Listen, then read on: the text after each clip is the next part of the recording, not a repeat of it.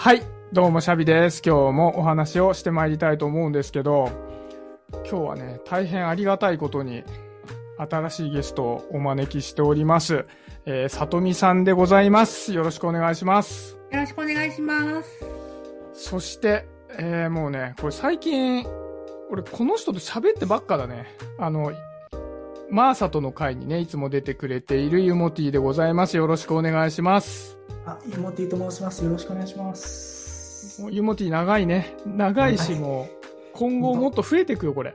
そう、本当 準レギュラーという感じで、これからも資料聞いただければと思います。いやいやいや。でさ、まあなんでこの組み合わせになったかっていうことですよ。ねはい。そう。で、この組み合わせには訳があって、まあいつもね、いろんな縁で、こうゲストに来てもらってるんだけど、今回は、豆彦っていうね、カフェつながりの、まあ3人なんだよね。で、あれなんて言うんだろうね。カフェつながりって言うとさ、なんかカフェでばったり会いましたみたいになっちゃうけど、まあ、カフェを中心とした、まあ、集まりなのかなコミュニそうですね。なんかそうだね、、そうだね。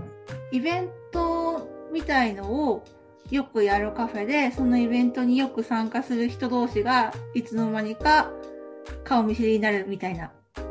そうね。はい。そうで、豆彦っていう、まあカフェのオーナーの井川さんという人がいて、まあその井川さんを中心とした集まりみたいにはなってくるんだけど、まあおのおのね、きっかけが違うんだよね。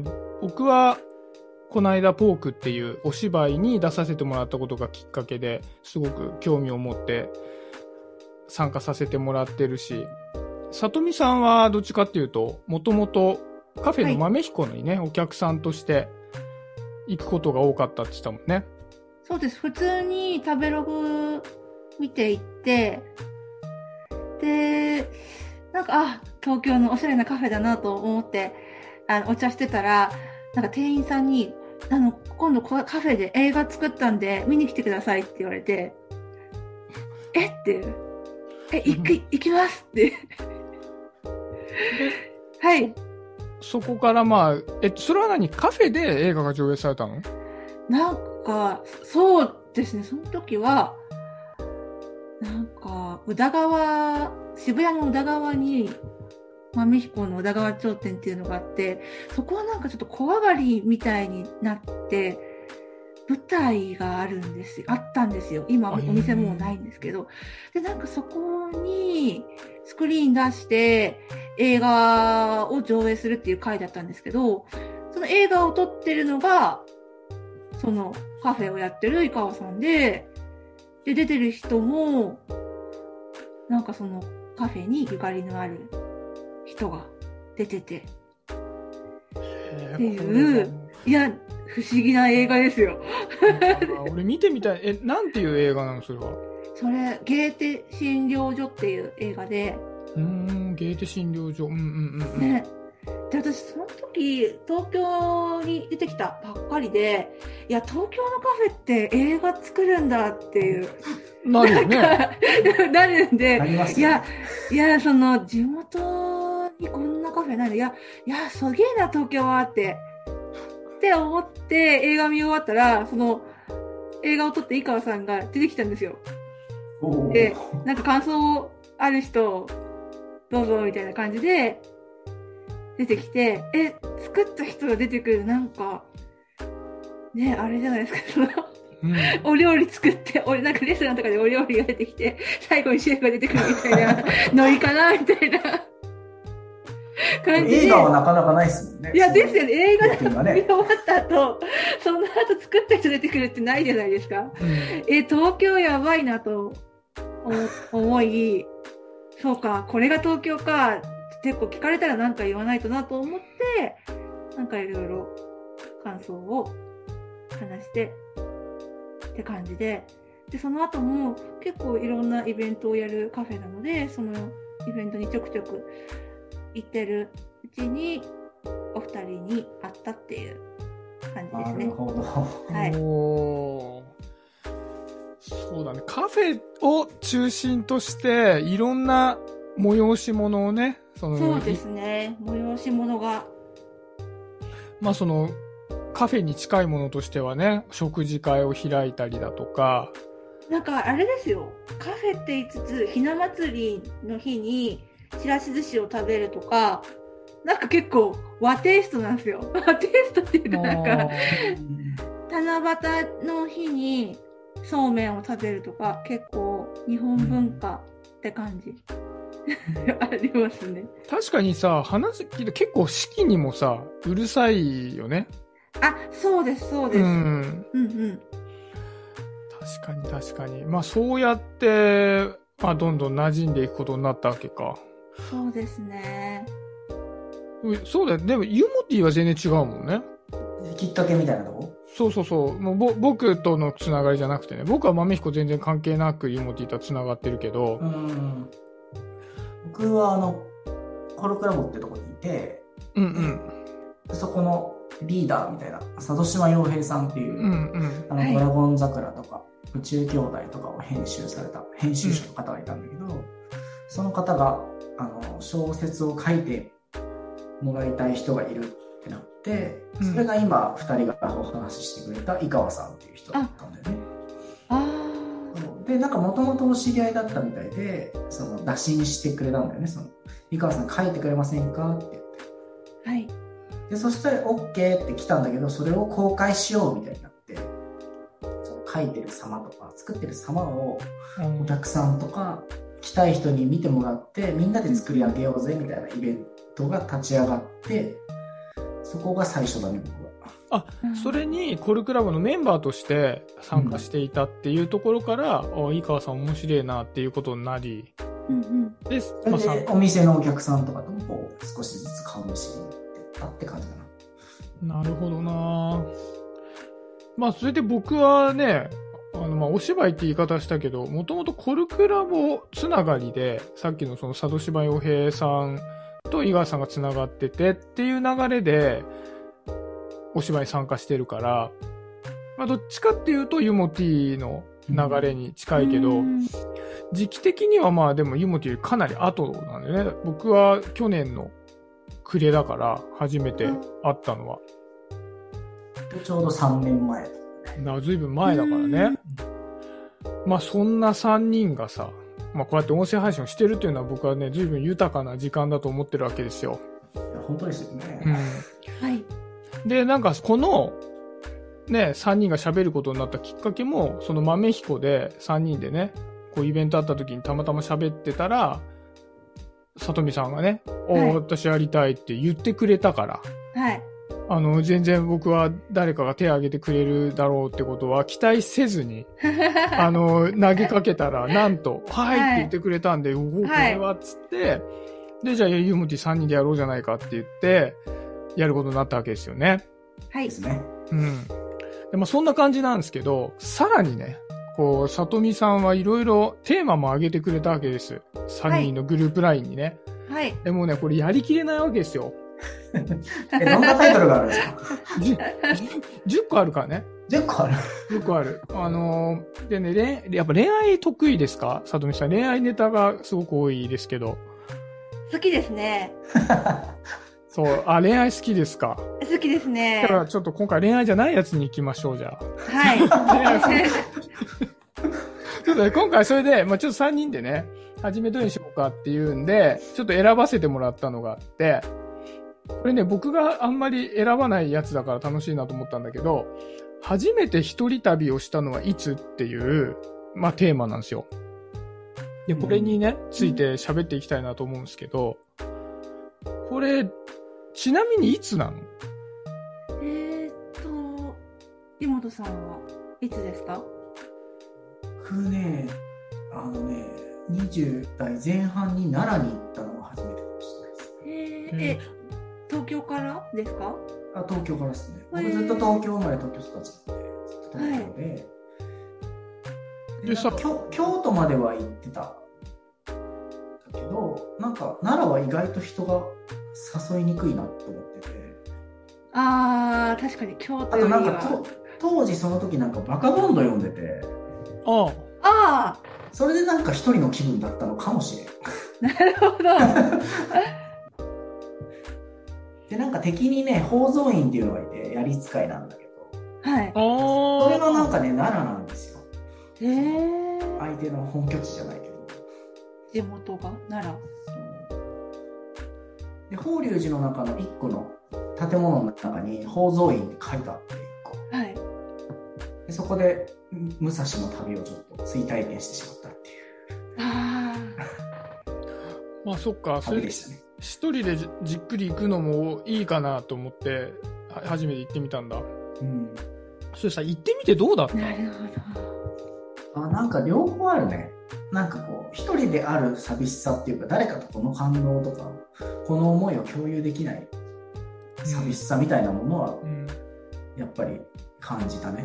一人だの方が楽しいだろうみたいなことは思ってたんだけど、やっぱり、ああ、自分の中にこう、共有したい欲求とか、話しかけたい欲求があるんだなっていうのは、その時、奈良の時すごい思ったね。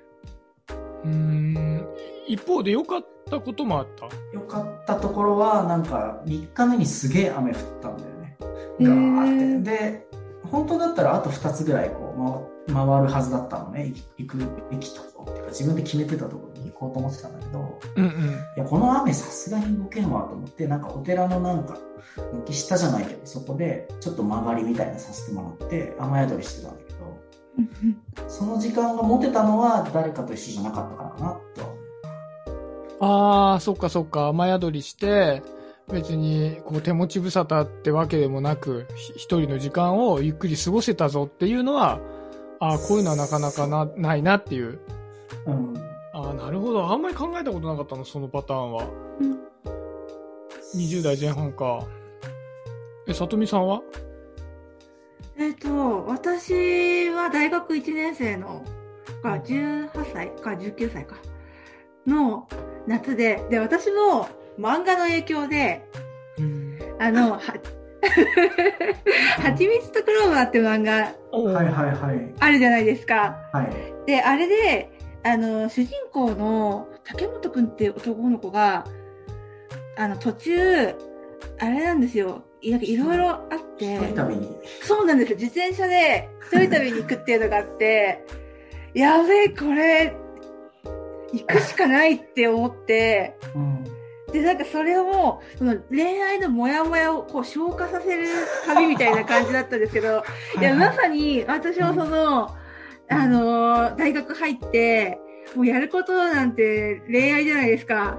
はいはいはい。で、なんかこう、お思う人がいて、でも、え、うん。どうしよう、これ、どうしようかな、みたいな、どう、仲良くなりたい？けど、いや、でもな、ちょっと、まずこの思いを一旦どうにか、うん。てか、その、有り余ってるんですよ、体力を、衝動が。はい。体力がありすぎて。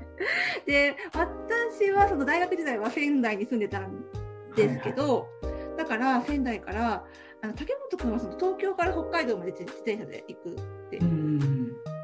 話だったんですけど、まあ私仙台にいるから、え、とりあえず北へ行行こうって。で、なって、で、仙台から北上して、八戸まで自転車で行って、で、そこからフェリーに乗って北海道に行きました。えーすごいお いや、旅だね。旅ですね。旅行じゃないね。旅だね、それは。いや、なんか、そそれも、え、もう明日行こうって決めて、で、その場で、なんかこう、え、こっから一日で行けるのはこのぐらいで、そしたらここに、なんだろう、ネットカフェがあるから、ここでその日は泊まって、で、次の日は、ここは田舎すぎてネットカフェがないから、宿を取らないといけないけど、宿ってどうやって取ればいいんだろう。とりあえず電話してみるか、みたいな。すごい。え、それ何日ぐらいの工程なんですか？その北海道フェリー。仙台から3泊くらいで青森のそのフェリー乗るとこまで。2泊か3泊ぐらいで行ってで北海道に行ってああ北海道だなっつって。2泊か3泊でフェリーのとこまで行って、そこからフェリー乗って北海道行って、またはい。2泊か3泊して帰ってきたってこと？あで北海道に行ってでほあのー札幌にお友達が住んでたので、そこに、あの、泊めてもらって、で、ちょっと英気を養って、また逆の道を帰ってったっていう 感じ。帰り辛いね。来ちゃったみたいな。そうっすね。え、それ何全部はい工程で行くと、なんか2週間行ったってこと、あ、そうですね、そうですね。はい。あ、北海道にだいぶダラダラしてましたね。へえー、すごいないや、なんかこう、衝動ですよね、あそこ。なんか、いろいろ有り余ってたんですよ。いやーそんな感じですよね。話聞くとね。まあ、その恋愛のね。いや、恋愛の。えで、そのさ、はい人っていうのはさ、はい思いを告げずに、その、も思いだけ持って行ったわけでしょ？あ、なんかでもそ、それで、思いをたぎらせて、北海道行って、頭冷やして帰ってくるかと思いきや、全然頭冷えてなくて、秋の終わりぐらいに、普通に告白して振られて終わったって感じ。ああ、きたぎらせ続けた。はい。はい。